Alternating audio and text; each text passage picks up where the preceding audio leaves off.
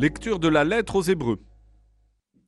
Frères, en Jésus, le Fils de Dieu, nous avons le grand prêtre par excellence, celui qui a traversé les cieux. Tenons donc ferme l'affirmation de notre foi.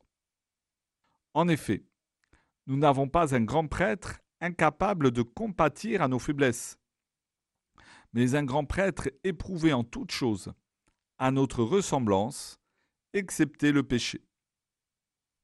Avançons-nous donc avec assurance vers le trône de la grâce, pour obtenir miséricorde et recevoir, en temps voulu, la grâce de son secours. Le Christ, pendant les jours de sa vie dans la chair, offrit avec un grand cri et dans les larmes des prières et des supplications à Dieu, qui pouvaient le sauver de la mort.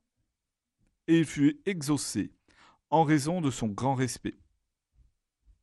Bien qu'il soit le Fils, il apprit par ses souffrances l'obéissance et, conduit à sa perfection, il est devenu pour tous ceux qui lui obéissent la cause du salut éternel.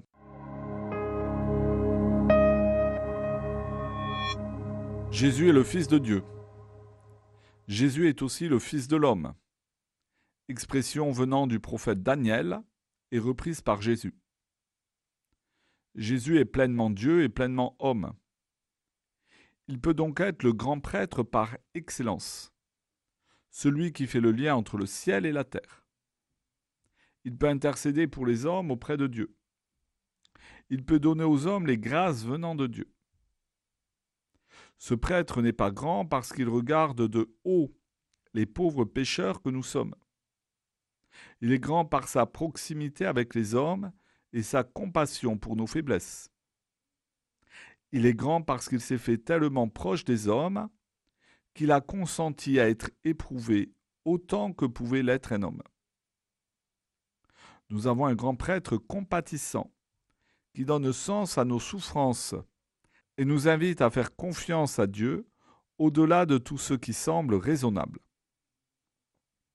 Dans la deuxième lecture de ce jour, l'auteur écrit que le Christ, pendant les jours de sa vie dans la chair, offrit avec un grand cri et dans les larmes des prières et des supplications à Dieu, qui pouvait le sauver de la mort. Et il fut exaucé en raison de son grand respect. Ce texte nous dit que le Christ fut exaucé et sauvé de la mort.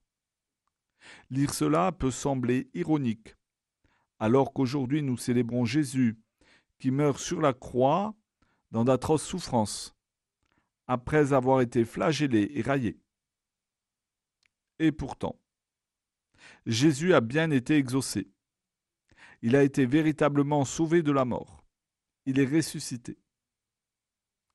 Dans notre vie chrétienne, nous offrons au Seigneur nos prières, nos privations, nos bonnes actions, notre patience, nos efforts, pour la conversion d'un tel, pour la paix, pour telle guérison, etc.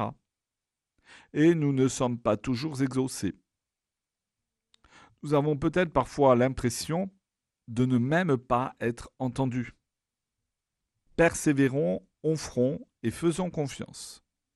En union avec notre grand prêtre, par les souffrances de notre obéissance, nous sommes conduits à la perfection. Par l'intercession de notre grand prêtre, toutes nos justes demandes seront exaucées.